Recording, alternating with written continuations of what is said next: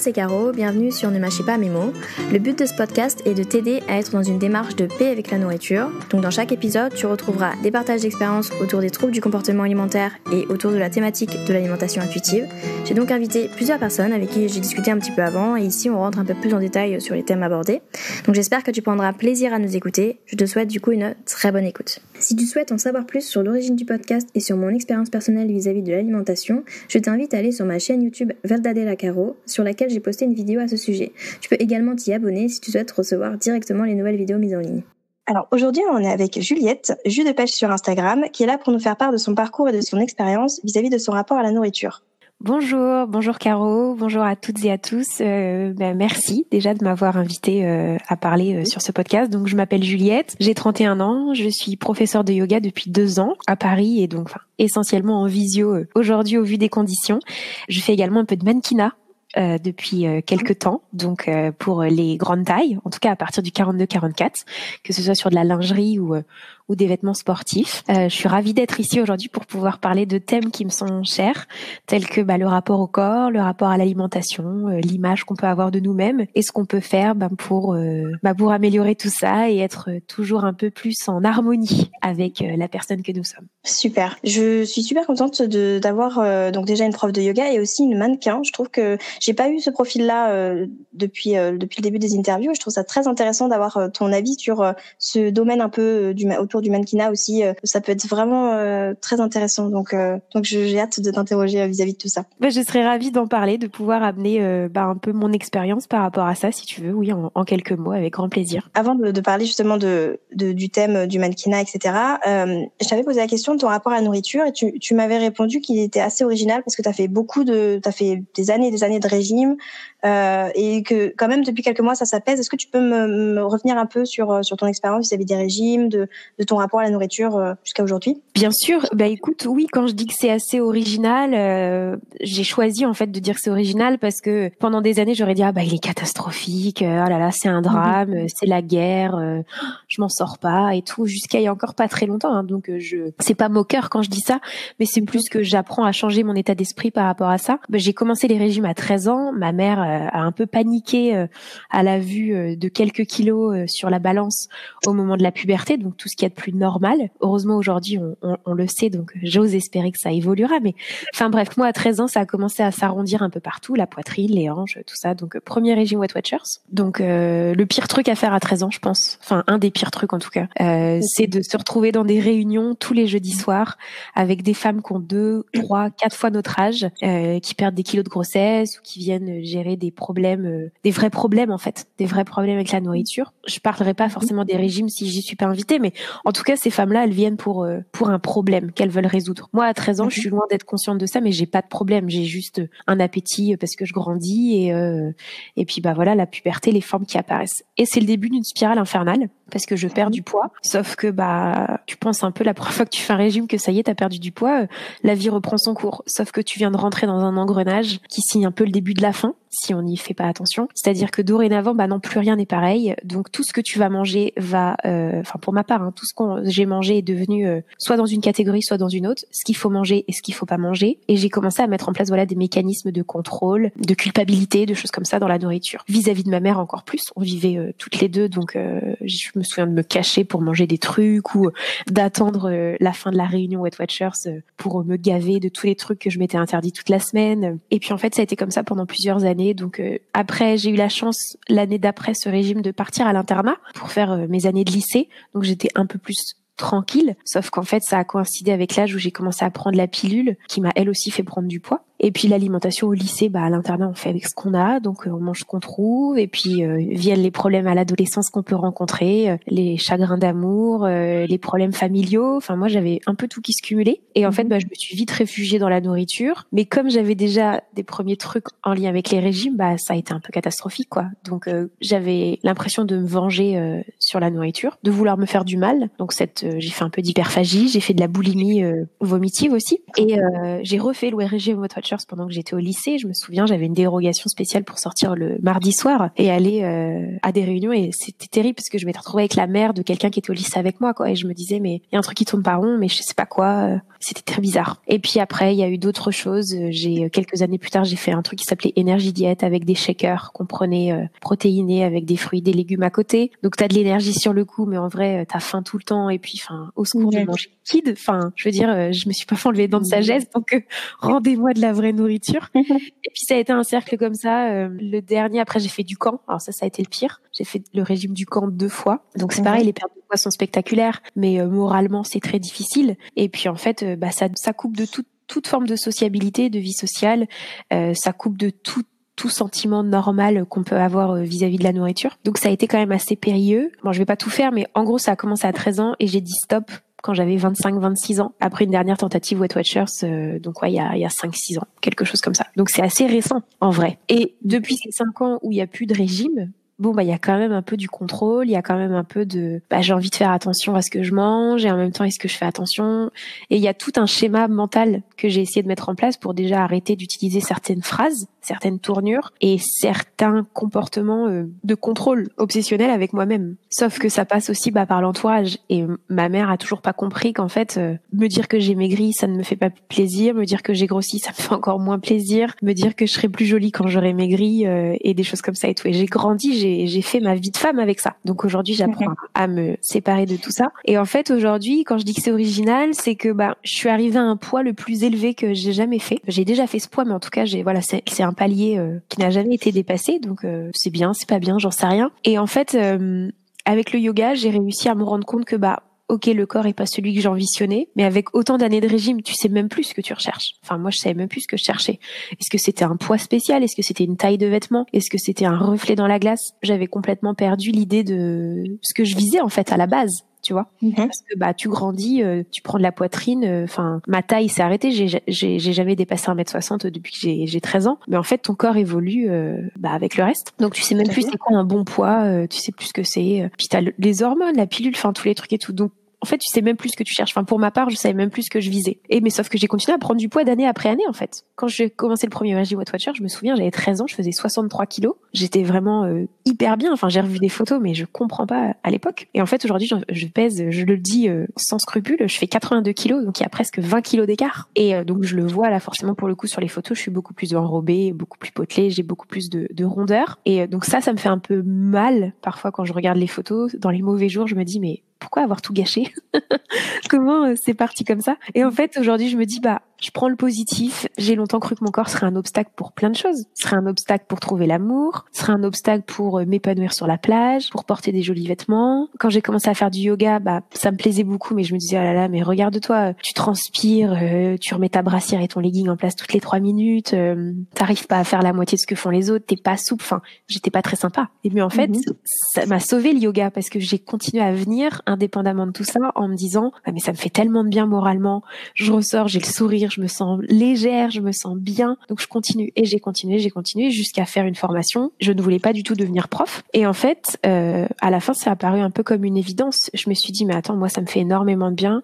Ça me fait plaisir de m'entraîner sur mon entourage. Et je suis sûre que le yoga peut être, voilà, un facteur déclencheur pour se réconcilier avec soi pour d'autres personnes. Et aujourd'hui, je suis très heureuse de voir que c'est le cas et que je peux compter parmi mes élèves, euh, voilà, des gens qui apprennent petit à petit à, bah, à se laisser un peu plus tranquille, à être euh, plus bienveillant avec soi. Et après, le rapport à l'alimentation, le rapport au poids, à la balance et tout, il est propre à chacun. Moi, j'interviens pas à ce niveau-là. J'interviens juste en disant que à l'heure actuelle, à l'instant T, on a le corps qu'on a et il faut essayer d'en tirer euh, tous les bénéfices de faire de son mieux, d'en prendre soin. J'étais une férue de bootcamp, de boxe à une époque et tout. Sauf qu'en fait, à chaque fois quand je faisais des, des programmes euh, assez intenses, au bout de trois semaines, je me retrouvais bloquée du dos ou autre, où j'avais mal quelque part, parce qu'en fait, je, forçais. Alors qu'aujourd'hui, avec le yoga, même si je pratique quand même très régulièrement parce que je donne beaucoup de cours par semaine, je vais beaucoup plus à mon rythme, je suis plus dans la performance, donc en fait, mon corps est beaucoup plus capable de tenir sur la durée. Je suis en train de me rendre compte que je digresse, que je pars un peu dans tous les sens, donc je vais faire une pause.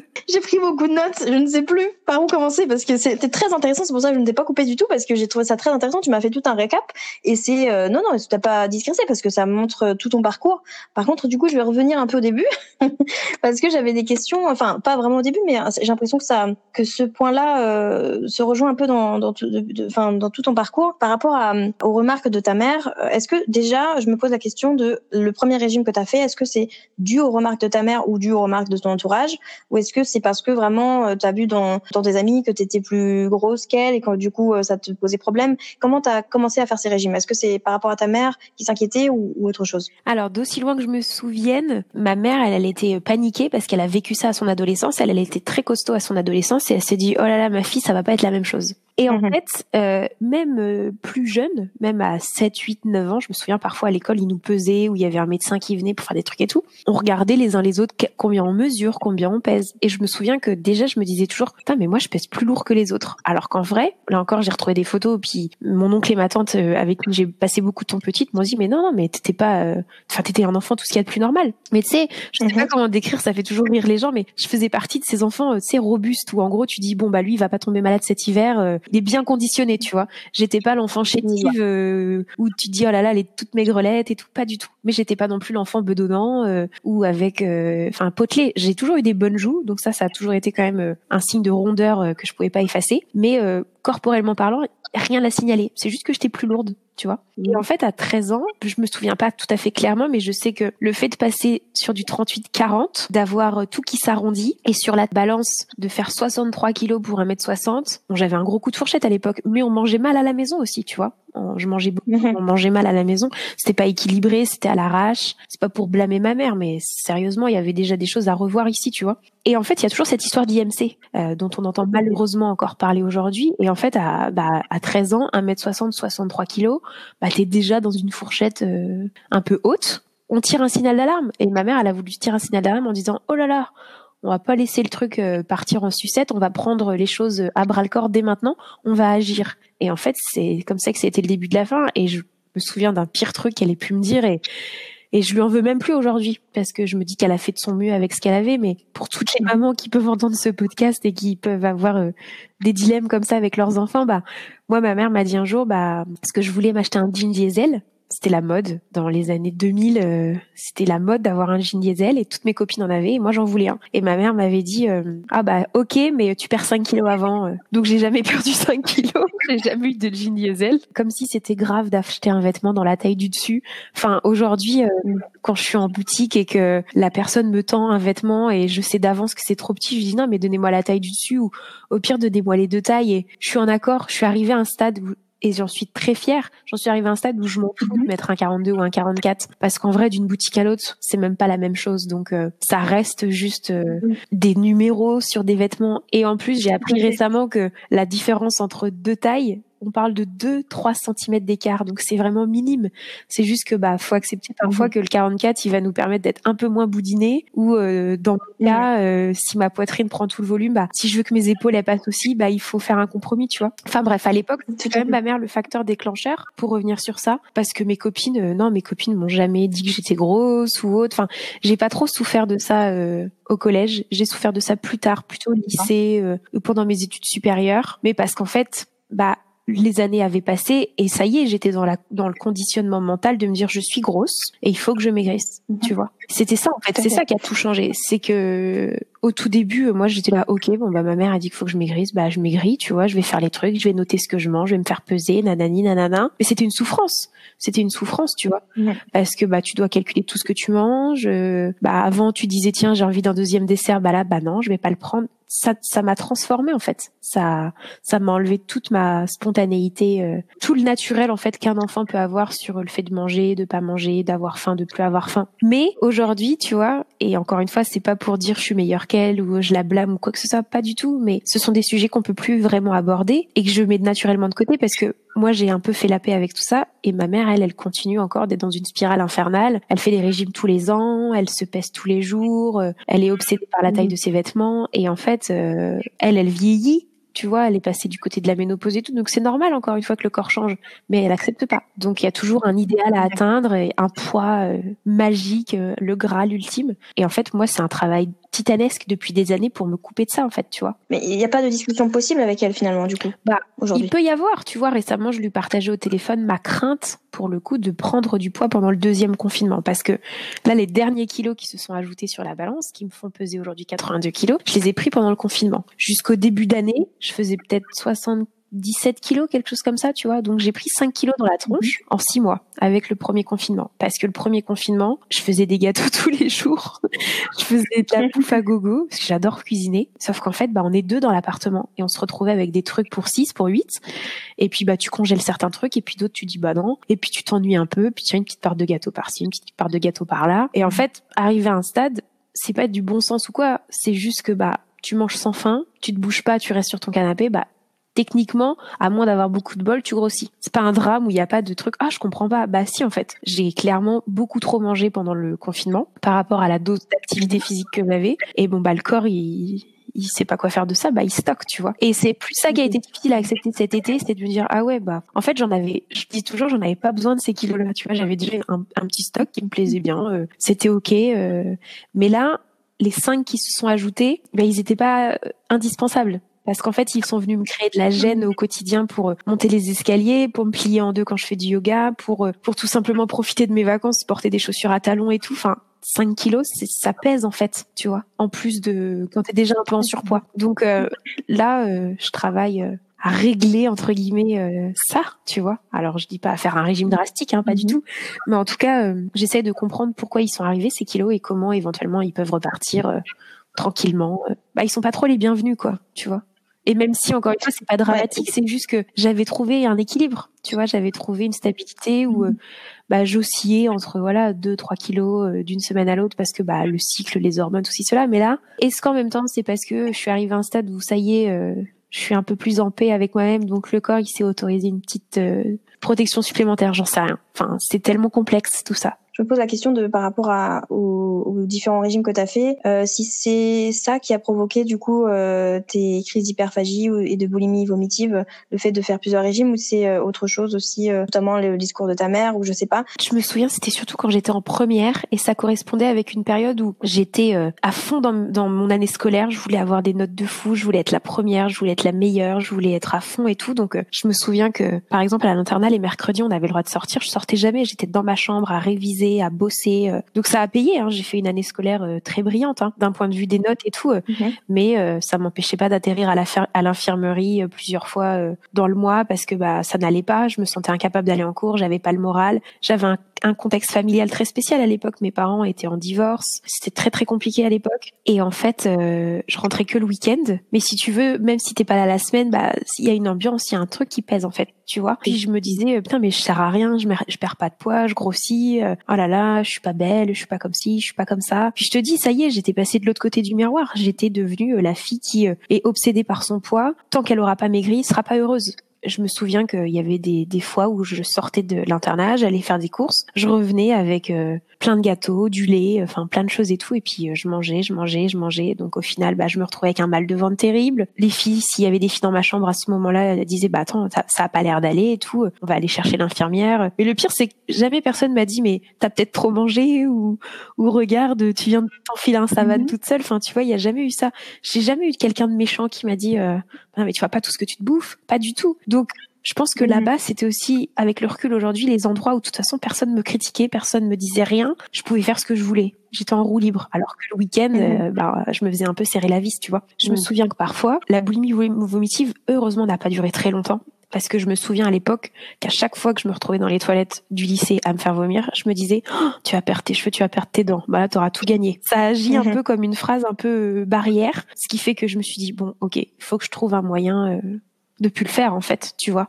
Il faut que j'arrête de faire ça. Mhm. Et à l'époque, euh, c'était l'assistant social du lycée. J'étais allée le voir parce que bah, je, fallait bien que je parle à quelqu'un, fallait bien que je trouve un moyen, qui m'avait envoyé vers une une psychologue à l'extérieur du lycée qui était très chouette.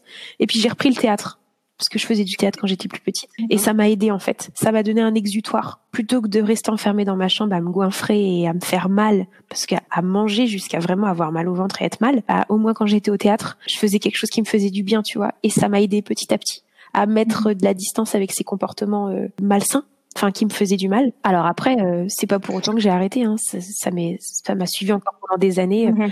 euh, je sais pas la veille des règles ou euh, une contrariété, une dispute ou autre. Allez hop, j'attrape ce que je trouve et je le désingue.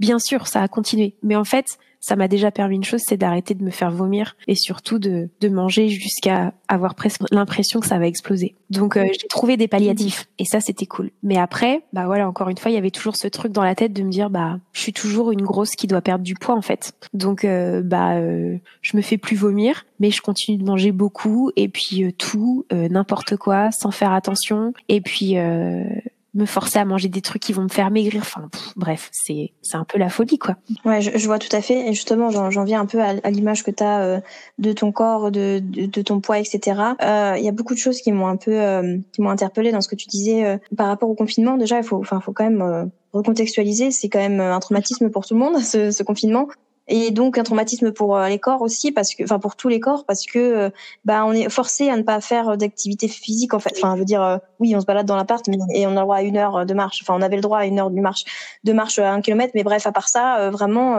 il y a des sports qui sont qui n'étaient pas possibles de faire qui n'étaient pas possible de faire pendant le confinement à part la muscu et justement marcher de temps en temps c'était tout. Et donc si t'aimes pas marcher et que t'aimes pas faire la muscu bah du coup effectivement ton corps reste dans le canapé et c'est tout. Mais du coup déjà enfin faut aussi essayer de se dire que t'as pas eu trop le choix en fait de entre guillemets de manger. Il y a aussi le concept de voilà, c'est confinement, c'est déprimant, donc on mange parce que bah on s'ennuie, on n'a rien à faire d'autre. Euh, il y a plein de choses. Il y a déjà le fait d'être enfermé, le fait de de s'ennuyer, et donc euh, je moi je considère que le fait de prendre du poids c'est c'est déjà normal parce que bah t'es un peu invité à le faire, enfin t'es incité à le faire en fait à, prendre du poids forcément parce que tu manges et tu fais que ça en fait manger, euh, dormir. On hibernait en fait. Tu vois ce que je veux dire? En hibernation forcée. Et, et c'est très intéressant ce que tu dis là par rapport à la marche et tout. Moi, les premiers temps, je n'osais même pas sortir. Je me disais, attends, mais j'ai pas de course à faire, je sors pas. Mm. Faut rester chez soi, je reste chez moi. J'étais très disciplinée. Aujourd'hui, je dirais pas que je suis moins, mais un peu quand même. En fait, j'utilise mon attestation volontiers mm pas tous les jours, mais régulièrement, pour me dire allez, euh, je fais le tour de mon quartier, je marche une demi-heure, je fais des tours, je fais des détours. Je m'étais dit que je le ferais tous les jours. Bon, je le fais quand je quand j'ai envie de le faire, tu vois. Et je me mets moins la pression. Mais c'est surtout que là, tu disais il y a la musculation. Alors il y a plein de choses qui ont fleuri sur Internet. Moi-même, je me suis mise à faire des cours en visio parce que je me suis dit attends, mais moi j'ai plus de travail en fait là, j'ai plus de cours. Euh, qu'est-ce que je fais? Donc j'ai tout converti en visio, ce qui fait que les rares fois où je suis pas en train de donner un cours, mais j'ai pas envie de prendre un cours en fait. J'ai pas envie de redérouler bah mon tapis, de remettre la webcam en route, de, de m'inscrire, de regarder l'horaire. Ah, j'ai loupé le début du cours. Bon, bah, j'essaierai demain. Sauf qu'en fait, moi, j'ai enquillé mes heures de yoga dans la semaine à donner aux autres. J'en ai énormément besoin hein, de prendre du yoga pour moi, mais flemme. Mmh. Et puis, on est dans un petit appart. On se marche pas dessus, mais presque. On télétravaille tous les deux. Et donc, ouais, faire à bouffer, c'était tellement mmh. réconfortant. Oh là là, tous les trucs qu'on n'a jamais le temps de faire. Du pain, de la brioche, des trucs et tout, mmh. tu vois. Ça a été un vrai bonheur. Enfin, mon copain, il voyait les trucs sortir du four. Il me disait, tu vas encore te demander ce qu'on va faire de tout ça, mais Juliette, voyons, on est toujours que deux et ton gâteau est toujours pour huit personnes. Donc j'ai la chance d'avoir des copines qui habitent le, quartier, mais vraiment à 100 mètres. Donc on faisait des Tupperware qu'on s'échangeait dans la rue. Alors il y en a qui disent ah, c'est pas très Covid. Mm-hmm. Bah ouais, mais on en a les mains propres et puis vas-y c'est bon quoi. Mais c'est vrai quoi, comme tu dis, c'était normal parce qu'en fait bah fallait s'occuper et puis on va pas se mentir manger, cuisiner, ça fait du bien en fait. C'est. C'est ça. Et, attends, il y a, y a... je me permets de te couper, mais il y a des trucs euh, qui, encore une fois, qui m'interpellent dans ce que tu dis. C'est, enfin, le, le fait d'avoir la flemme, c'est, c'est, t'as le droit aussi d'avoir la flemme. Enfin, genre, euh, c'est déjà effectivement, t'es pas non plus. En fait, il faut essayer de. Je sais que c'est pas facile de se le dire, mais essayer d'être d'être euh, compatissante envers toi-même parce que t'étais pas inactive en fait. Tu faisais pas rien de tes journées. Tu donnais des cours et euh, tu faisais à manger. C'est pour moi déjà c'est de l'action. Moi ne serait-ce que faire à manger des fois flemme hein, donc euh, donc ce que je veux dire c'est que bon voilà ça c'est c'est un plaisir mais en plus tu bah ça te permet de vivre hein, aussi hein, de manger. Donc enfin voilà. C'est aussi se dire que ben ok t'as pas enfin je, je sais pas t'as pas vraiment du coup quand tu donnes tes cours tu fais du sport en plus. Enfin tu je veux dire tu bouges, ah bah ton corps non? Oui. Alors au début je, je faisais tout le bah, cours et en fait maintenant je ralentis. Des fois je dis à mes élèves écoutez là je je vais pas tout faire avec vous parce que physiquement j'en peux plus en fait. Mais oui, mais mais, mais c'est normal. Mais alors je sais pas si là tu pars du premier ou du deuxième ou du des deux confinement, mais euh, c'est normal en fait. Enfin, et, le fait de, de te dire oui, il faut que je euh, j'allume mon ordi que je fasse alors que tu as déjà fait euh, 12 séances dans la semaine, c'est bon. Enfin genre t'as pas t'as aucune obligation à bouger ton corps si t'as pas envie. Et quand tu disais que c'est des enfin que t'as pris 5 kilos, que c'est des kilos en trop qui te gênent, etc. Moi je comprends que tu le, tu le prennes comme ça parce qu'en fait c'est toujours difficile de, de s'adapter à un nouveau poids, à, à de nouveaux kilos, etc., qui viennent euh, rajouter des bourrelets, etc. Mais moi, j'ai plus l'impression quand même que c'est des kilos qui se sont installés parce que euh, bah, à ce moment-là, ton corps en avait besoin, ou enfin ton corps a décidé de, de stocker et, et peut-être que tu les perdras parce que une fois qu'on sera plus confiné, que et que tu t'en rendras même même pas compte. Mais le fait de vouloir les perdre, je, je pense que ça va te déconnecter de ton, de, ton corps. Tu vois, si si tu dois les perdre, tu les perdras, mais si tu les perds pas, et eh ben c'est pas grave non plus. Tu vois, enfin enfin on a tous tous et toutes vécu un traumatisme avec le confinement. T'as pris 5 kilos, il y en a qui en ont pris qui en ont pris 10, il y en a qui en ont pris qui en ont perdu. Euh, mais en fait chacun a vécu ça différemment. Et donc euh, je pense que le corps a comment dire a, pris les marques on va dire euh, les cicatrices de, de ce traumatisme. Mais lui, en vouloir à ton corps plus qu'au confinement c'est dommage tu vois tu vois ce que je veux dire? Ah non mais j'en veux pas mon corps. C'est juste que en fait quand il a fallu ressortir les vêtements pour ressortir dans la rue et tout euh, j'ai alors les vêtements d'été ça allait. Les vêtements d'été euh, je sais pas bizarrement ils sont plus confortables que les vêtements d'hiver. Mais j'avais des jeans favoris euh, qui me suivent depuis pas mal de temps maintenant tu vois et qui suivent même des fluctuations à 2 3 kilos. Bah là c'était impossible de les enfiler. Et en fait c'est là où je me suis dit oh merde! Oh non! Tu vois? Parce que tu t'en rends compte quand tu grossis tu vois tu t'en rends compte quand même un peu mais j'avais arrêté de porter des soutiens-gorge pendant le confinement, donc ça a été une, une épreuve de remettre des soutiens-gorge mm. euh, et des jeans en fait. Et donc je me suis dit ah donc je suis condamnée à mm. mettre que des leggings. Tu vois, il y avait un peu un truc du style va falloir racheter des mm. vêtements, va falloir revendre ces vêtements-là ou est-ce qu'il faut les garder? Tu sais cet effet, euh, j'en fais quoi en fait de mes vêtements? Et je me suis dit ah non, je retourne pas là-dedans quoi.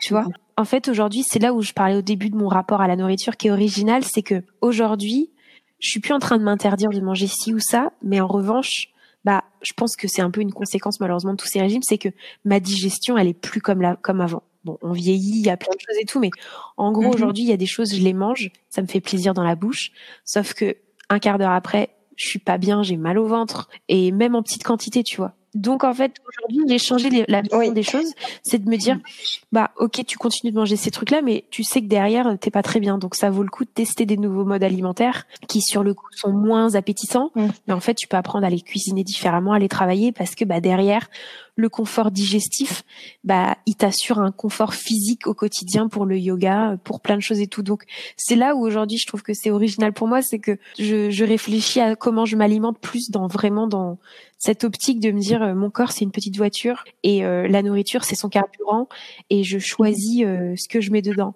Donc c'est aussi pour ça que j'ai fait un gros travail intellectuel pour ne plus être dans le jugement de ce que je mange par rapport à un aspect calorique ou autre, mais plus à un aspect fonctionnel, tu vois. Mhm. Je sais pas si c'est la bonne ou la mauvaise solution. Je comprends. Je suis, je suis toujours accompagnée par une par une psychologue nutritionniste, donc ça m'aide beaucoup dans cette démarche. Et puis, euh, je pense qu'on est en perpétuelle évolution, on se pose toujours plein de questions, tout ça, mais je me sens déjà beaucoup plus apaisée par rapport au rapport que je mhm. pouvais avoir avec l'alimentation il y a encore euh, un an, tu vois, ou même deux ans. Ouais, c'est très, c'est très intéressant ce que tu dis parce que dans dans les régimes, je pense qu'on est vachement amené du coup après à à même quand on n'en fait pas, à manger ce qui nous paraît le moins calorique, alors que là, du coup, tu te concentres plus sur qu'est-ce qui va quand même me, euh, me rendre le moins inconfortable possible en termes de digestion.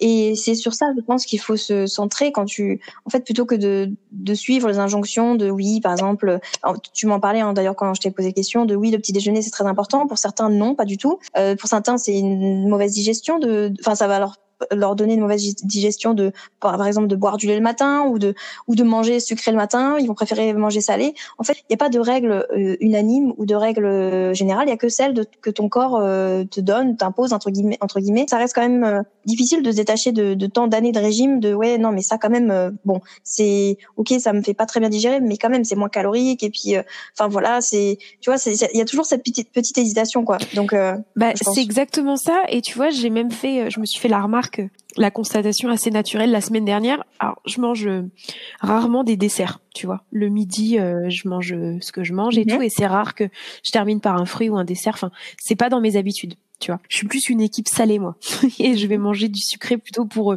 le goûter ou parce que bah il y a une occasion où j'ai préparé des trucs, mais c'est pas spontané. Bref, j'ai acheté de la danette au chocolat, ça faisait longtemps que j'en avais pas acheté. Je suis passée devant le rayon, j'ai dit oh là là mais oh, ah ça fait longtemps, tiens, je vais m'en acheter et tout.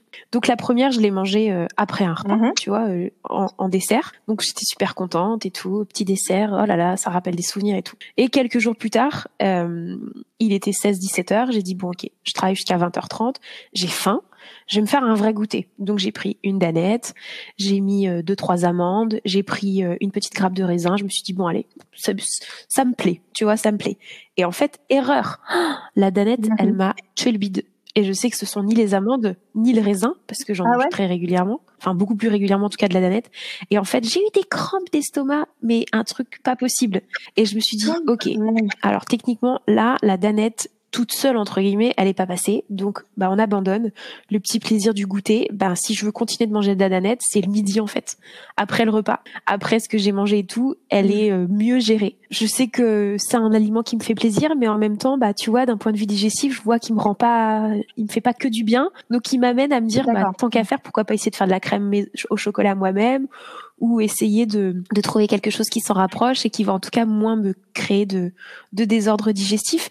Et du coup, mais j'étais même pas frustrée de me dire ah je peux plus en manger oh là là mais non bah tant pis j'en mange quand même parce que avant euh, et il y a encore plein d'aliments qui que je dois entre guillemets analyser je me serais dit oh non tant pis c'est trop bon je m'en fous sauf qu'en Mhm. fait tu peux pas te permettre euh, Mhm. au quotidien de te dire ah je m'en fous tant pis si j'ai mal au ventre enfin perso je peux pas aujourd'hui mon confort digestif et mon énergie vitale tu vois pour bouger pour faire des trucs devient plus importante que euh, ce qui se passe dans ma bouche et j'espère, je me souhaite que ça dure, tu vois. Et en même temps, j'accepte que demain, je sais pas, Mhm. si je prévois une grossesse ou parce qu'il m'arrive un drame ou quelque chose, bah, je retrouve ces aliments qui me font mal digérer, mais en fait, tant pis. C'est la tristesse qui va avoir fait que j'ai mal au ventre avant toute chose, tu vois. Donc, il y a aussi ça euh, qui rentre en compte et, et j'invite tout le monde euh, à se poser, voilà, un peu des questions comme ça. On dit qu'on on suranalyse tout aujourd'hui, que on se regarde beaucoup le nombril. Mais en fait, non, je trouve que c'est hyper important. Notre corps, c'est une machine Mhm. hyper complexe notre cerveau aussi. Et en vrai, il n'y a pas de mal à apprendre à se connaître et à reconnaître que tel truc, il nous fait du bien à ce moment-là. Je sais pas, une coupe de champagne prise dans un cadre festif avec plein de monde. Bah, ok, pourquoi pas. Tu sais que t'as un peu mal à la tête le lendemain et tout, mais c'était trop chouette de pouvoir trinquer avec tout le monde et de boire une coupe de champagne parce que t'aimes bien le champagne et tout, tu vois. Et en fait, moi, c'est vraiment aujourd'hui ce qui continue de marquer la, la réconciliation avec mon corps et à me dire, ok, les régimes, c'est fini, c'est derrière, tu vois. Et c'est un épisode Mhm. de ma vie dramatique, mais ça fait partie de moi. Et en fait, ça fait partie de qui je suis aujourd'hui. Et peut-être que d'être passé par là me permet justement aujourd'hui d'avoir plus de recul, d'être plus en harmonie et euh, bah, de me dire, OK, les 20, 30 prochaines années, elles vont être cool, tu vois, parce que les erreurs que j'ai fait jeune, bah, je vais plus les faire aujourd'hui, tu vois. Et encore une fois, je suis pas à l'abri que l'état d'esprit change en fonction de ce qui se passe dans ma vie et, et j'accepte en fait que de pas pouvoir tout contrôler. Tout à fait. Et, du coup, ça, ça m'amène un peu à, à, à ton, au rapport que tu entretiens avec ton corps, justement. Il y avait un truc que, que tu as dit tout à l'heure qui, que j'ai trouvé euh, aussi euh, très cool, c'est le fait que tu dises que dans ta pratique de yoga, tu fais en sorte de, euh, de dire, voilà, vous avez ce corps-là à l'instant T et euh, vous faites en fonction des capacités de votre corps à cet instant et pas comme vous aimeriez qu'il soit ou comme vous... Enfin voilà, et je trouve ça va vraiment très important en fait de- d'essayer de, pas seulement de se dire ça dans le sport, mais aussi dans la vie en général. Genre, j'ai ce corps-là, je suis capable de faire ça avec ce corps-là et j'en suis reconnaissante en fait. C'est exactement ça. Et en fait, euh, je le répète souvent en début de cours, que ce soit des élèves habitués qui sont là toutes les semaines ou des élèves qui débarquent pour la première fois, j'essaye de, de rappeler toujours ce message, de dire euh, voilà, avant que le cours commence, prenez le temps de fermer vos yeux, de respirer et d'observer comment vous vous sentez. Et en fait, quand tu prends vraiment le temps de rien faire et de fermer les yeux, tu peux sentir ah tiens j'ai un peu mal dans l'épaule droite ou bah tiens justement j'ai pas digéré ce que j'ai mangé ce midi donc j'ai le ventre un peu gonflé ou euh, bah j'ai encore ma tendinite euh, qui me chatouille tu vois enfin il y a un truc. Ou alors il y en a qui ont rien du tout. Ou qui sentent rien du tout. Enfin il y a plein de choses. Et puis il y a plein de choses alors encore plus chez les femmes. Mhm. Aujourd'hui c'est quel jour dans ton cycle? Est-ce que tu vas avoir tes règles demain? Est-ce que tu les as depuis deux jours? Est-ce que tu es en pleine ovulation? Chacune ses symptômes mais techniquement quand t'as la poitrine qui est douloureuse ou t'as mal au ventre ou euh, t'as passé une journée pourrie Mhm. aussi euh, l'état d'esprit en fait joue Donc en fait, moi j'invite toujours les élèves à se dire comment ça va aujourd'hui pour adapter la pratique. Parce que même si techniquement on va tous faire les mêmes mouvements, on peut choisir l'intensité qu'on met derrière. On peut très bien choisir de bouger tranquillement et de se concentrer mhm. beaucoup plus sur sa respiration et de faire régulièrement des pauses dans le cours.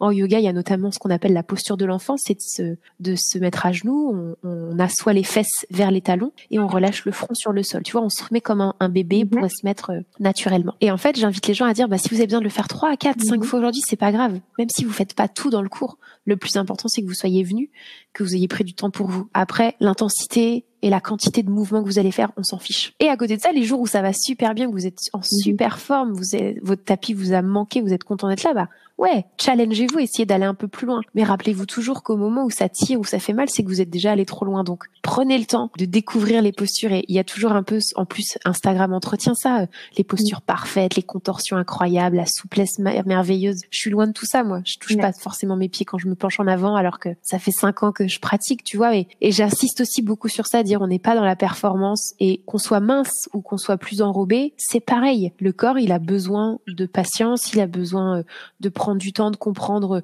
les mouvements. Et en fait, je l'ai expérimenté sur moi-même, des choses qui fonctionnaient pas au début, mais que j'ai continué à tester petit à petit, centimètre par centimètre. Aujourd'hui, eh ben, il y en a, ça marche hyper bien, et puis d'autres, je suis encore en, en apprentissage. Et, et j'invite encore plus, voilà, quand euh, on est complexé, parce que j'ai beaucoup de femmes complexées qui arrivent dans mes cours et je leur dis mais c'est pas une fatalité d'avoir du bidon, c'est pas une fatalité d'avoir euh, les cuisses qui se touchent.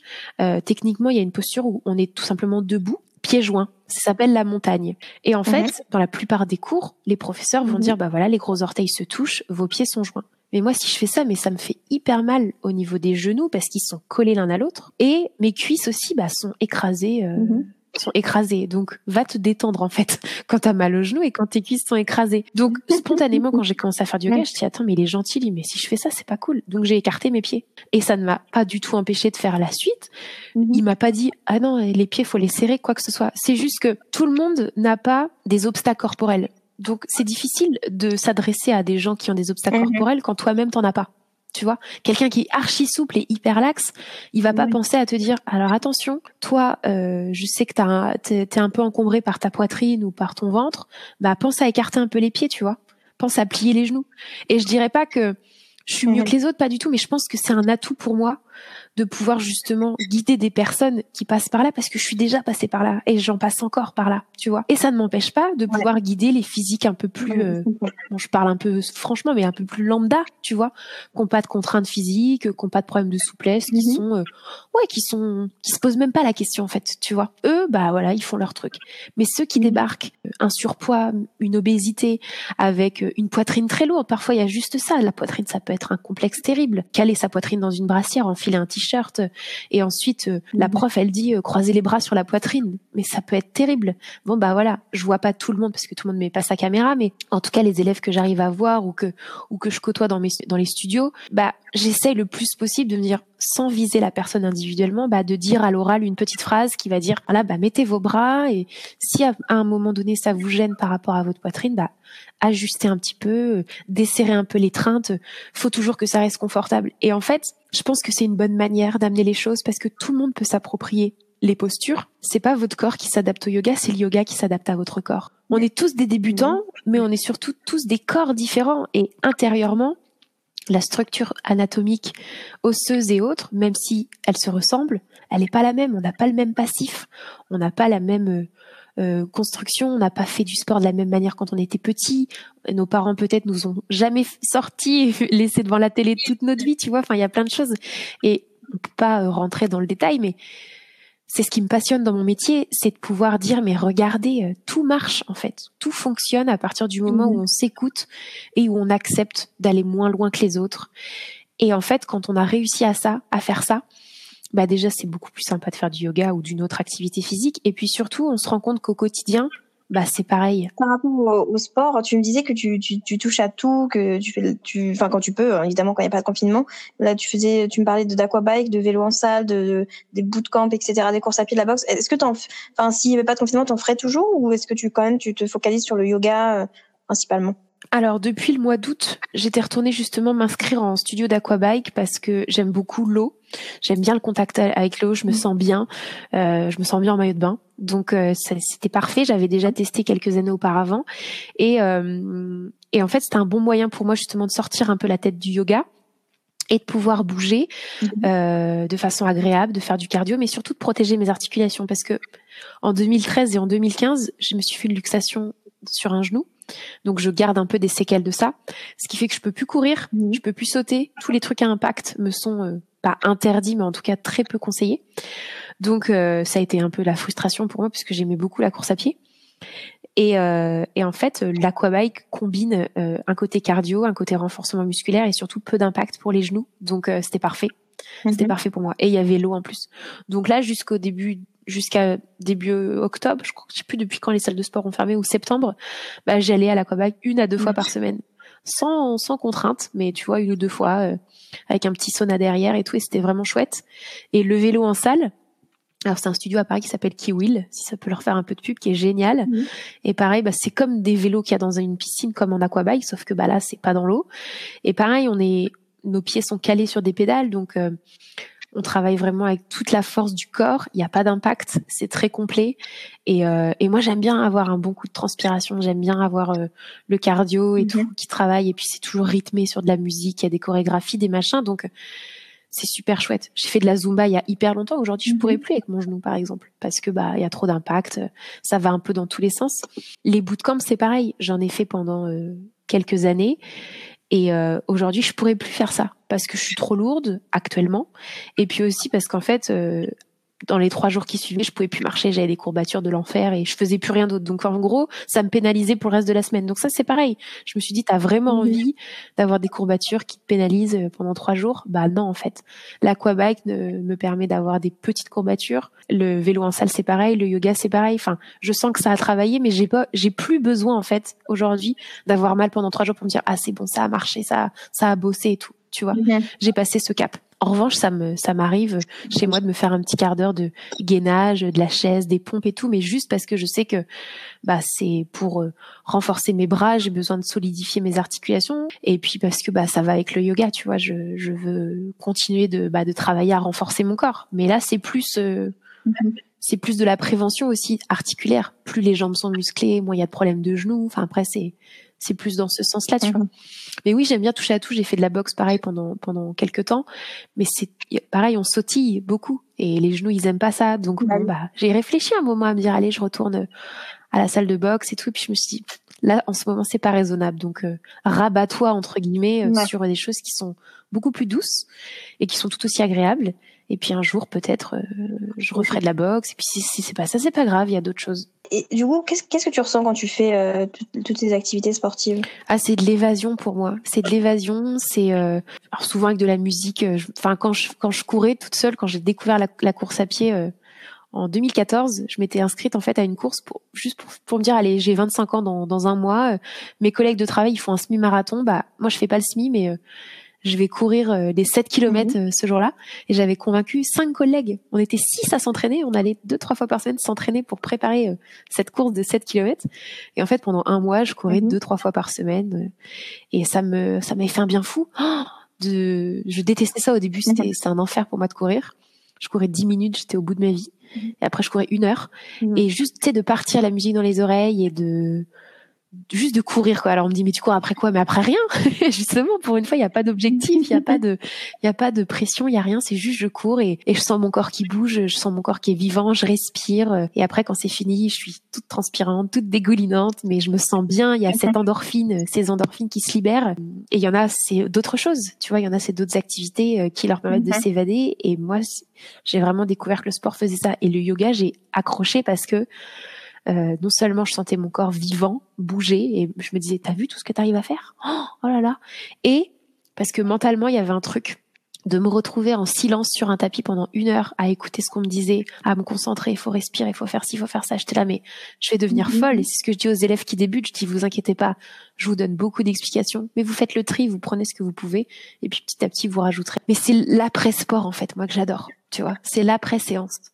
C'est dur de s'y mettre. Il y a plein de fois où j'ai ah la flemme de mettre mes baskets, la flemme de faire ci, la flemme de faire ça. Et en fait, après, cette espèce de truc, cette espèce de flottement à ah, t'es fier de toi déjà parce que tu l'as fait, donc ça booste la confiance en soi. Et puis aussi parce que mhm. bah euh, ouais, tu te sens vivant quoi, tu te sens bouger. On passe notre vie derrière un PC euh, à recroqueviller sur un ordinateur et tout. Enfin, c'est c'est toxique pour le corps, tu vois. Je reviens un peu sur euh, ton rapport au corps parce que quand je t'en ai parlé, on a on a on a vite dérivé sur le yoga, mais je voulais justement revenir un peu sur le regard que tu portes à ton corps en dehors de, de vraiment l'activité physique ou quoi que ce soit.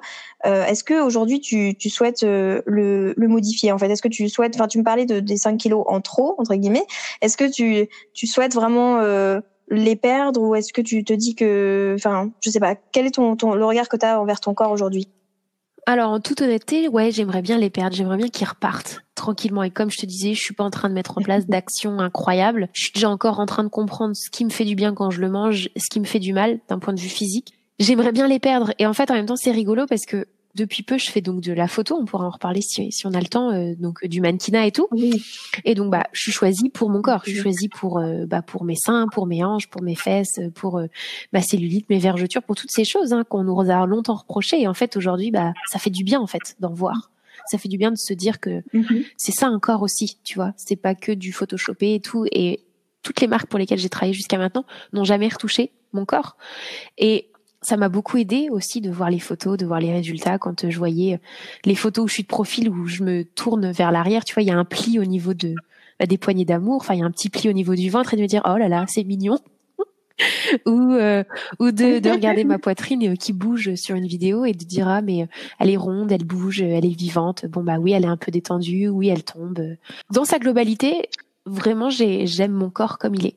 Le seul truc qui me pose un peu problème entre guillemets, c'est mes bras.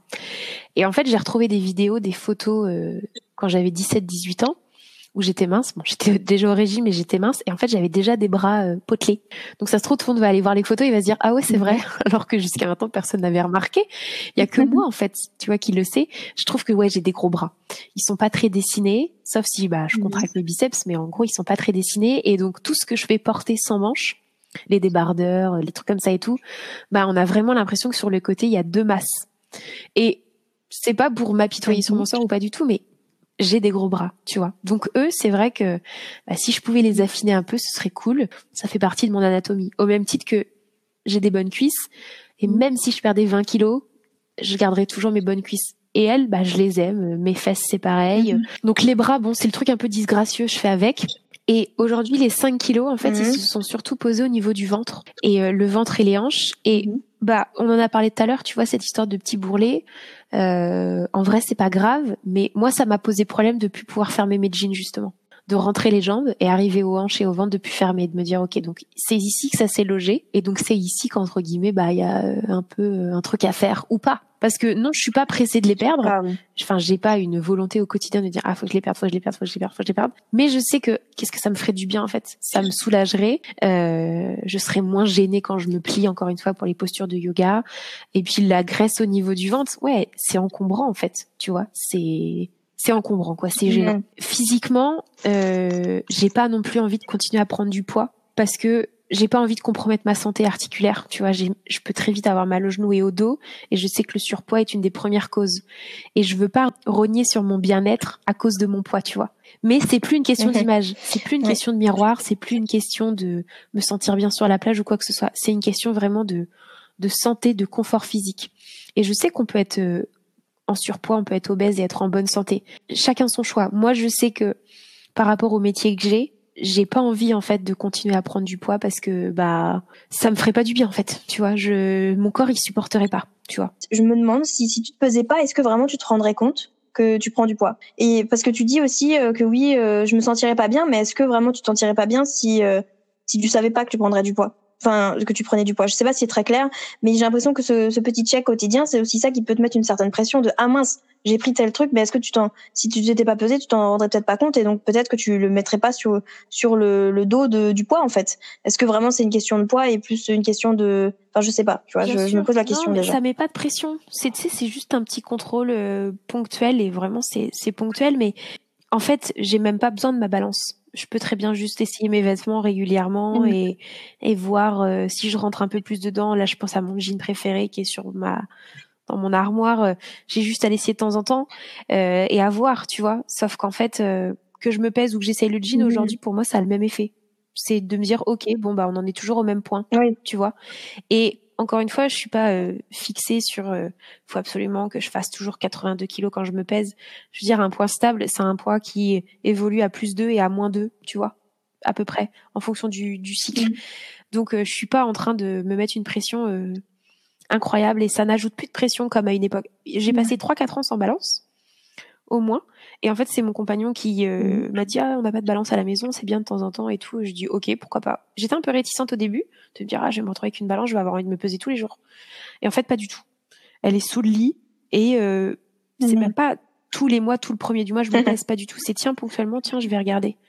Je, je, contrôle. Comme je contrôlerais, c'est peut-être ridicule de dire ça, mais comme je contrôlerais mes grains de beauté ou, ou comme je vérifierais que j'ai pas une, une carie. Et aujourd'hui, j'ai justement envie de désacraliser ça parce que pendant des années j'avais plus de balance parce que ouais que la balance et tout euh, j'en veux pas euh, ah là là ça me met la pression mais aujourd'hui non. C'est comme ça que je me suis rendu compte que j'avais pris du poids et en fait c'était pas une surprise je savais que j'avais pris du poids mais j'avais besoin de comprendre combien de kilos j'avais pris. Même si euh, tu arrives pas à rentrer dans ton jean je vois pas trop le problème à en mettre un autre qui soit le même mais une taille au-dessus en fait. Enfin c'est juste toi qui décides que dépasser cette ce poids-là euh, te met inconfortable et te après euh, en fait ça te met inconfortable par rapport à ta pratique euh, enfin à ton métier donc forcément je le comprends mais est-ce qu'il n'y a pas toujours moyen de s'adapter en fonction de son corps et de enfin d'adapter le yoga justement en fonction de son corps et enfin je pense qu'au au fur et à mesure de la vie déjà on est on est un peu amené à grossir ou du moins enfin ça dépend aussi hein, des, des, comme tu dis des cycles des de, de là où t'en es aussi le donc il, y a il peut y avoir la ménopause mais avant ça il y a plein de périodes dans ta vie où je pense que tu grossis et que c'est pas sans que ce soit sans que ça fasse deux, moins, moins deux ou plus, deux, ça peut être plus 10, enfin je sais pas, mais on s'en rend pas forcément compte. Mais euh, ce que je veux dire, c'est que que ce soit le pantalon la balance, pour moi, c'est la, même chose. C'est genre, euh, enfin, c'est comme si ça, ça déterminait une incapacité à, à faire quelque chose en fait, alors que est-ce que vraiment, si t'avais pas, si tu prenais la taille, la taille au-dessus, tu te sentirais pas mieux juste tu vois, c'est quand même pour moi une certaine pression de ah je rentre pas dans le pantalon donc il faut absolument changer. Euh, enfin il faut absolument, j'exagère, mais il faut euh, il faut y faire quelque chose. Alors que pour moi non, tu dois faire quelque chose, c'est ça qui va te mettre dans une position inconfortable de ah il faut que je change mon, mon alimentation. Le concept de la balance pour moi c'est c'est un poids mais ça ça enfin ça te met un chiffre mais ça ça pour moi ça détermine pas du tout tes capacités et, ta santé ça, je suis tout à fait d'accord.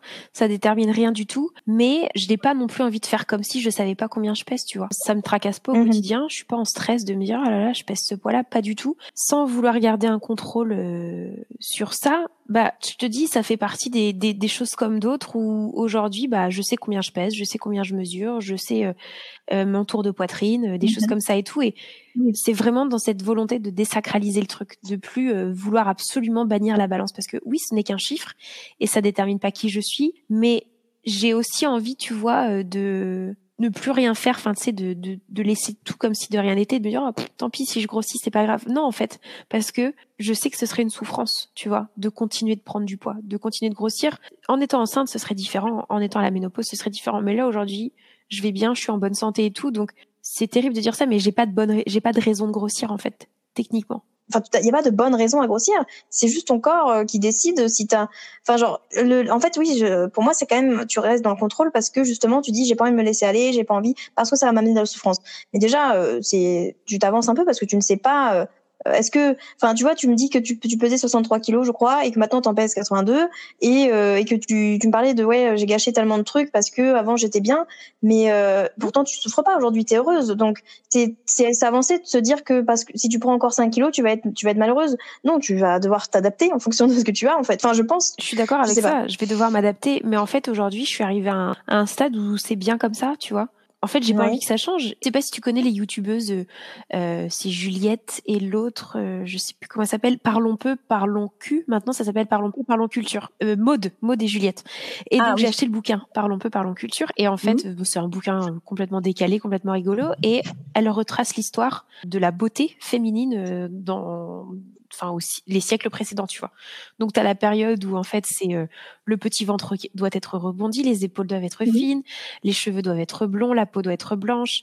Euh, à une époque, on te on te on t'épilait les cheveux au niveau du front parce qu'il fallait absolument avoir un grand front. Enfin, tu sais, tous les, tous les critères de beauté, comment ils ont évolué avec le temps. Et en fait, bah, moi, j'ai le corps de, de, plusieurs siècles en arrière où euh, la volupté, mmh les rondeurs, les machins et tout. Bon. Donc la société joue beaucoup. Aujourd'hui, voilà, là, on, on, revient heureusement et c'est là où c'est cool. Euh, c'est là où je suis, je suis contente d'être mannequin. Alors déjà, j'ai, c'est une histoire folle. C'est tout est parti d'un concours Instagram. Hein.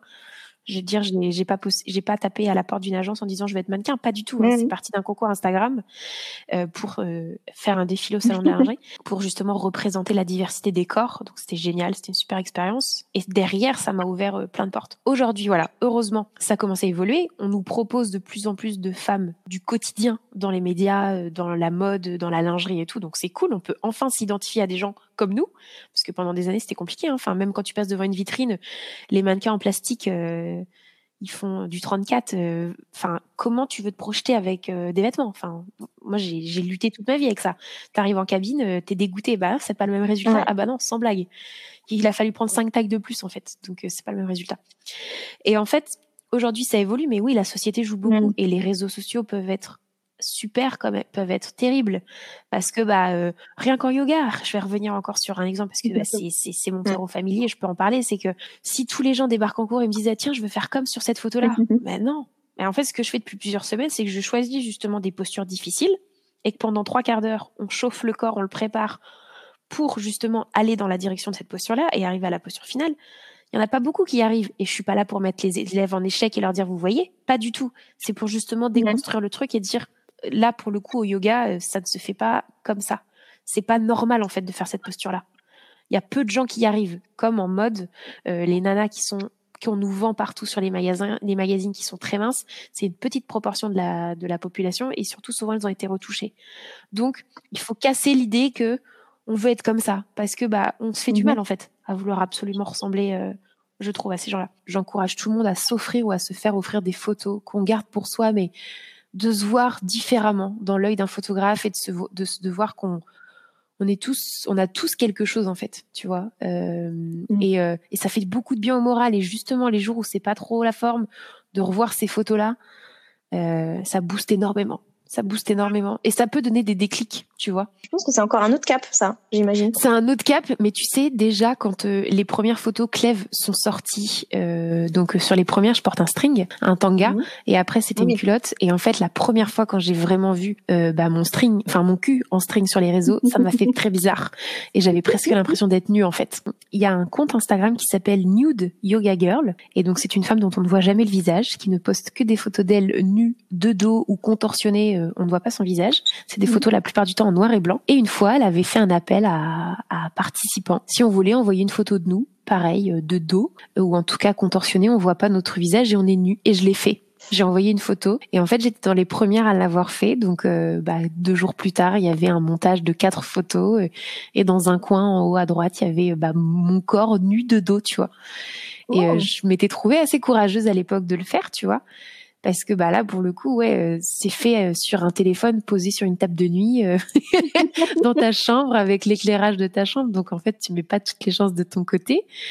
Tu vois pas ce que tu prends photo. Et en fait je me suis dit bah allez ça me suffit j'envoie c'est encore un autre pas dans dans l'affirmation de soi, tu vois, je trouve. Par rapport à l'alimentation intuitive, tu m'as dit que tu connaissais via Eliane. Est-ce que tu connais, enfin, est-ce qu'il y a d'autres personnes qui t'ont, enfin, qui t'ont fait connaître l'alimentation intuitive? Qu'est-ce que tu en penses de cette démarche Alors oui, je connais via Eliane, bah Eliane avec qui justement j'ai défilé au salon de la lingerie l'été dernier, qui était aussi ah. euh, dans les gagnantes en fait du, du défilé. Euh, donc oui, j'ai découvert via via Eliane. J'ai aussi découvert et j'aime beaucoup suivre Zoé Desbouis.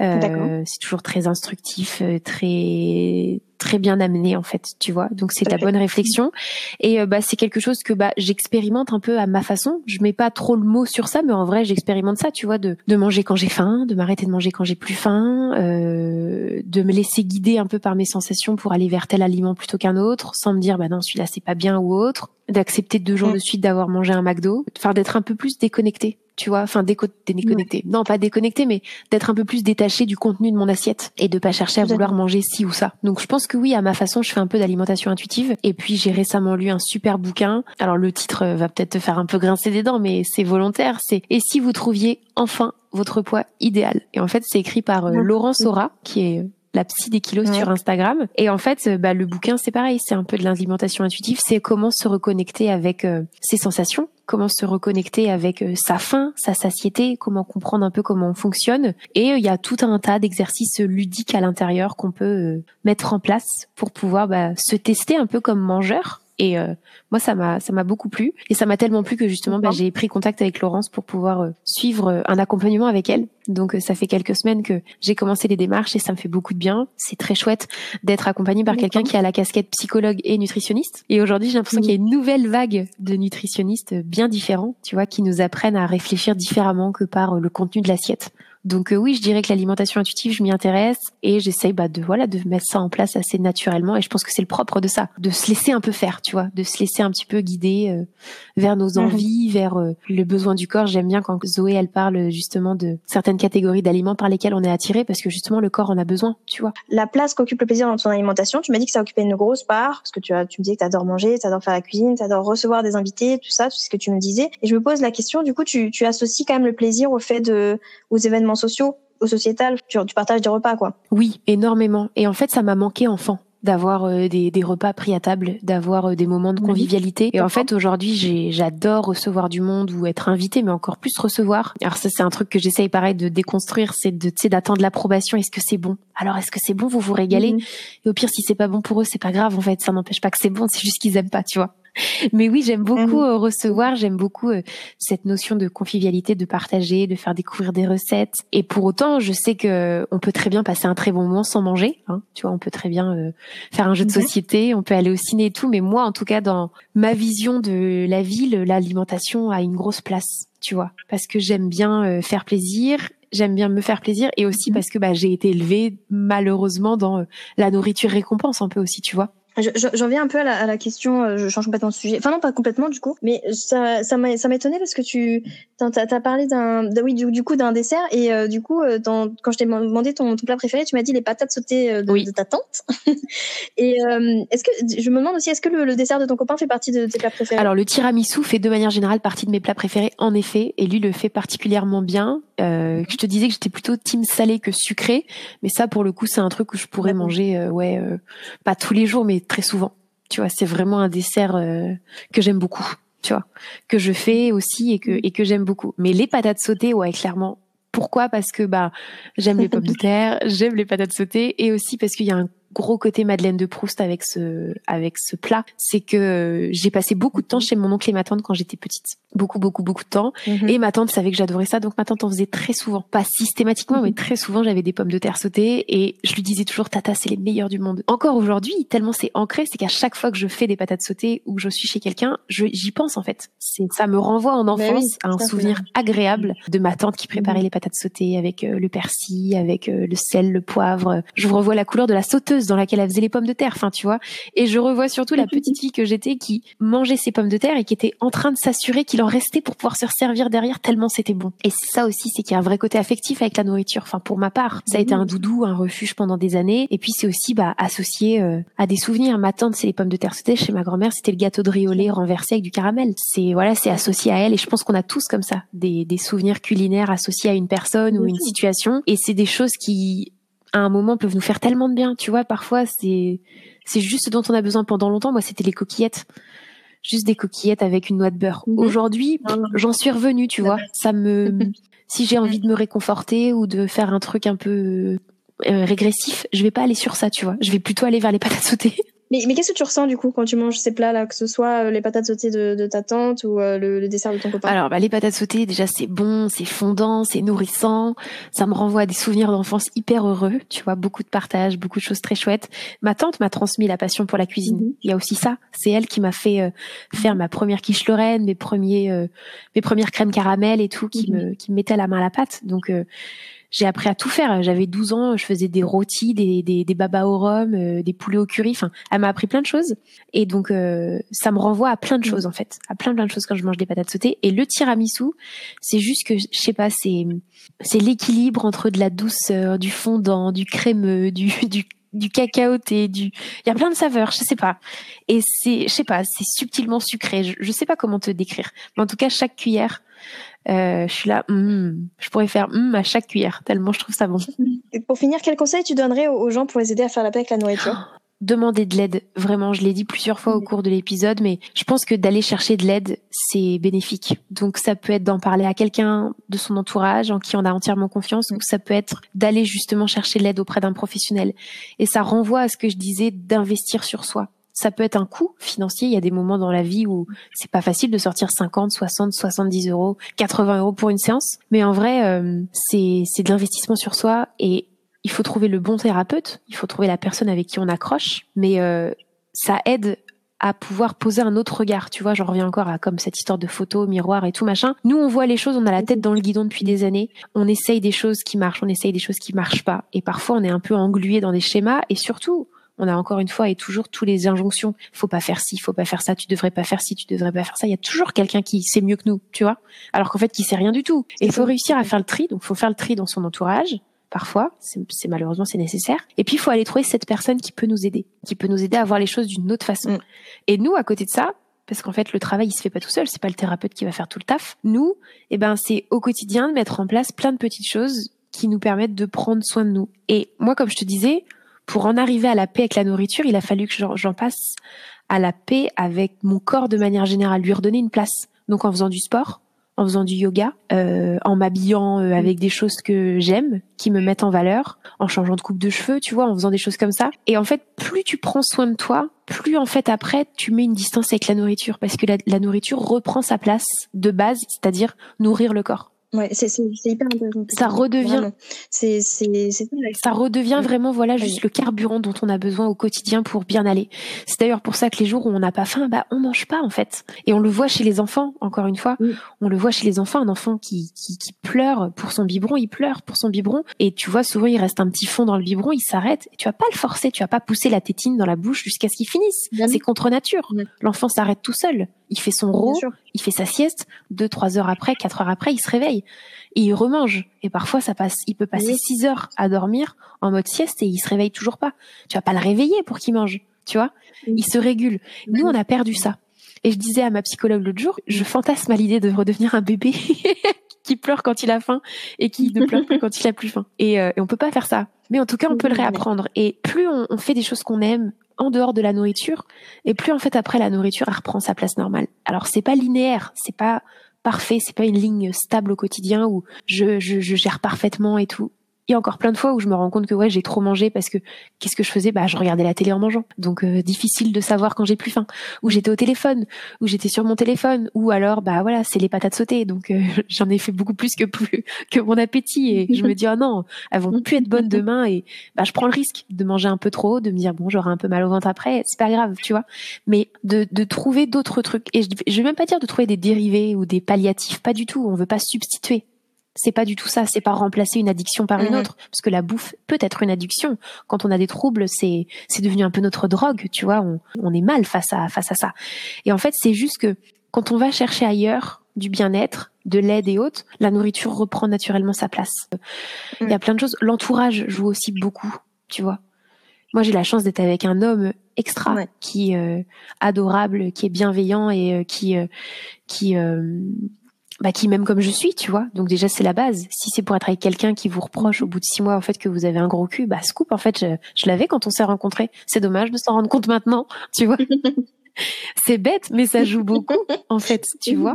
Et on n'a pas besoin de s'encombrer en plus euh, de, la méchanceté des autres, tu vois. On est déjà suffisamment rude avec nous-mêmes, donc encore une fois, c'est facile à dire, tu vois. On peut pas toujours se débarrasser de son coloc, ses copains, ses copines, ses parents. Les parents aussi jouent beaucoup euh, un rôle. Son médecin aussi. Mm. Les médecins sont parfois hyper durs. Un médecin, il va vous peser tout de suite, il va vous regarder différemment parce que vous êtes plus lourde que ce qu'il pensait. Et il va vous dire, ah, bah, faut se mettre au régime. Mais attends, mec, ça fait une heure que je suis dans ton cabinet, tout va bien. Et là, parce que t'as vu le poids sur ma balance, euh, t'as changé de regard, tu vois. Faut apprendre à mettre de la distance. Et c'est pour ça que je pense que l'aide extérieure, de la part d'un professionnel compétent, ça peut être un premier point de départ. Ouais, je pense aussi. Je pense aussi que être suivi par euh, notamment une psychologue ou autre euh, ou une nutritionniste ou les deux même, euh, mais nutritionniste qui qui ne conseille pas de régime ou de rééquilibrage. De toute façon, ça n'a aucun sens. Mais là, voilà, psychologue, nutritionniste, voire les deux combinés, c'est c'est, je pense, euh, quand on a en tout cas des, des troubles du comportement alimentaire ou une, un rapport troublé à, la nourriture, je pense que c'est, c'est vraiment important et il faut pas hésiter en fait à, à se dire bon là, j'arrive pas à me, à me réguler seul, enfin j'arrive plus en fait parce que quand on a des, des, des TCA ou un rapport troublé à la nourriture, on a on a plus euh, les signaux sont trop troublés justement ils sont trop perturbés pour qu'on arrive à gérer seul en fait à réapprendre comme tu comme tu le fais toi là en ce moment à réapprendre à, à écouter son corps à, à le, en fait, à lui faire confiance, tout simplement. C'est exactement ça. Et dernier conseil, d'être patient. Alors ça, c'est le plus dur à appliquer, hein. c'est le plus difficile.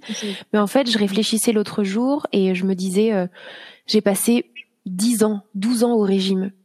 Pendant 12 ans, ça a été la guerre. Pendant 12 ans, ça a été le yo-yo, ça a été la privation, la restriction, les excès, euh, les troubles et autres. Je peux pas attendre un résultat en un an.